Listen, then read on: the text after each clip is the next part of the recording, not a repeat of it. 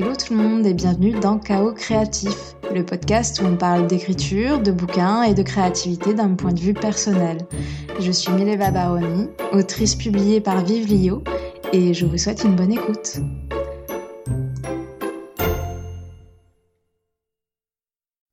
Alors, du coup, on est au mois de novembre. Qui dit mois de novembre dit, euh, dit NaNoWriMo. Pour ceux qui connaissent pas, L'idée, en gros, c'est d'écrire 1666 euh, mots par jour pendant un mois. Et du coup, on arrive à la fin, si on réussit donc ce challenge, euh, à un petit pavé de 50 000 mots. Et du coup, cette année, j'ai décidé de participer au NaNoWriMo. Je l'avais déjà fait il y a quelques années. Euh, je le fais pas tous les ans, mais cette année, ça tombait bien. Donc c'était parfait. Et du coup, pendant le mois d'octobre, j'ai euh, beaucoup travaillé sur les bases euh, de l'intrigue, sur le world building, sur les personnages. Et ça m'a donné envie, en fait, de parler euh, du, processus d'organisation slash désorganisation. Je vais m'expliquer.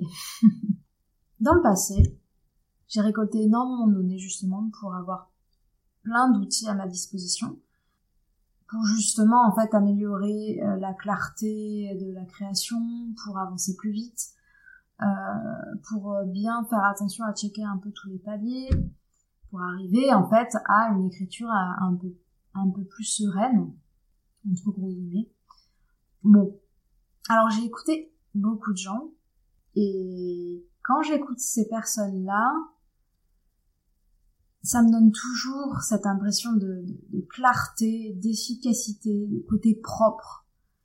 Et je pense que c'est peut-être comme ça chez eux, euh, dans le sens où ils ont vraiment une organisation carrée, et c'est tant mieux pour eux. Mais c'est quelque chose euh, que je n'arrive pas à faire. Je pense que euh, quelque part, j'ai appris à m'organiser tout en euh, faisant avec ce que j'ai qui est quelque chose de très désorganisé. Euh, alors c'est peut-être qu'une question de caractère, probablement d'ailleurs, euh, une façon de créer qui dépend de chacun. À la limite, tant mieux en fait, sinon ça sera un peu un peu triste d'avoir la recette de la création.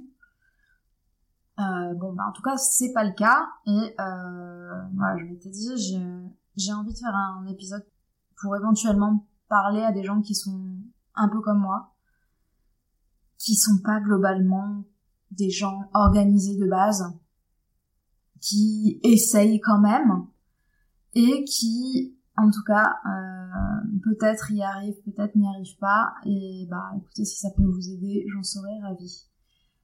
Je pense que je suis arrivée à un compromis, une acceptation en fait aussi de se dire bah ça ne sera jamais aussi carré que ce que je peux entendre. Et ben c'est ok, en fait, tout simplement. C'est pas grave, hein. et mieux, euh, bah, c'est une façon de fonctionner qui me, alors si ce n'est me convient, me correspond. Donc va me convenir parce que bah peut-être que j'ai pas trop le choix en fait. Donc on va l'accepter tout simplement. Mais bon, là ça c'est le, fruit des années d'essai euh, qui parle en fait. Hein pourquoi j'essaie de plus être organisée de façon complètement carrée? Parce que j'y trouve plus mon intérêt. Alors c'est euh, vachement moins confortable que d'avoir une recette où effectivement les paliers sont franchis, c'est clair, net et précis. Ça, je vous l'accorde. J'aurais peut-être préféré euh, fonctionner comme ça, mais c'est pas le cas. Donc, sachant ça, je vais, j'ai essayé en tout cas euh, de trouver une balance, un équilibre entre une certaine organisation et une large euh, marge de manœuvre. Alors, déjà,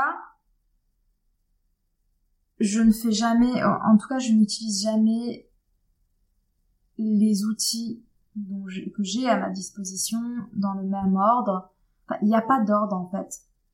Donc on peut avoir un carnet, tout simplement. Noter des, euh, des idées sur un carnet, euh, faire une mind map, euh, utiliser un tableau Excel, utiliser des feuilles papier, des feuilles personnages, euh, le tableau en liège avec des post-it, un doc Word vide sur ordi, il y a, y a plein de choses, il y a, y a plein de, de, de supports possibles, d'organisations possibles.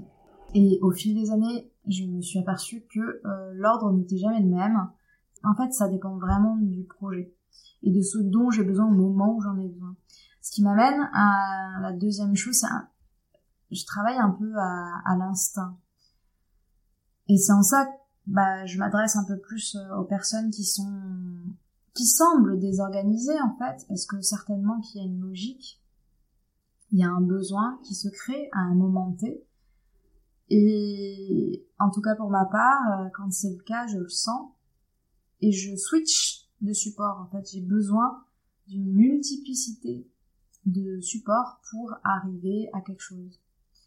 Et pire que ça, c'est que j'ai besoin d'utiliser chaque outil jusqu'à déborder de l'outil. Alors, ça paraît très étrange, mais je m'explique. Et en fait, je me rends compte que c'est à chaque fois la même chose. Et pourtant, je pars avec de bonnes intentions. Bon là, j'ai clairement vu que je vais arrêter de partir avec de bonnes intentions parce qu'elles sont irréalistes pour moi. Qui est d'utiliser un outil et de pas déborder, de pas dépasser les lignes, de pas rajouter euh, des couches sur des couches sur des couches jusqu'à ce que ça devienne illisible. En fait, j'ai une multiplicité d'outils parce que je les utilise un à un jusqu'à ce que ce soit incompréhensible.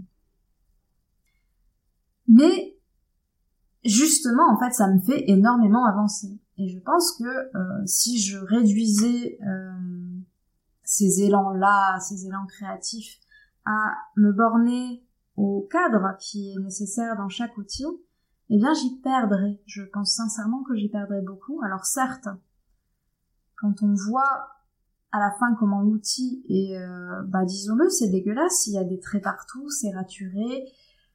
L'écriture est parfois illisible. Euh, bon, après c'est un document de travail et ça ne ça, n'a vocation que d'être euh, vu par moi.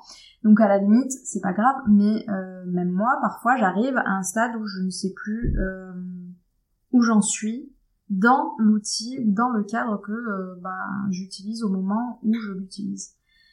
Et bien, pour moi, c'est un élément qui me permet de switcher d'outils pour recommencer euh, sur quelque chose de neuf, d'immaculé en fait, jusqu'à une fois encore déborder, etc., etc.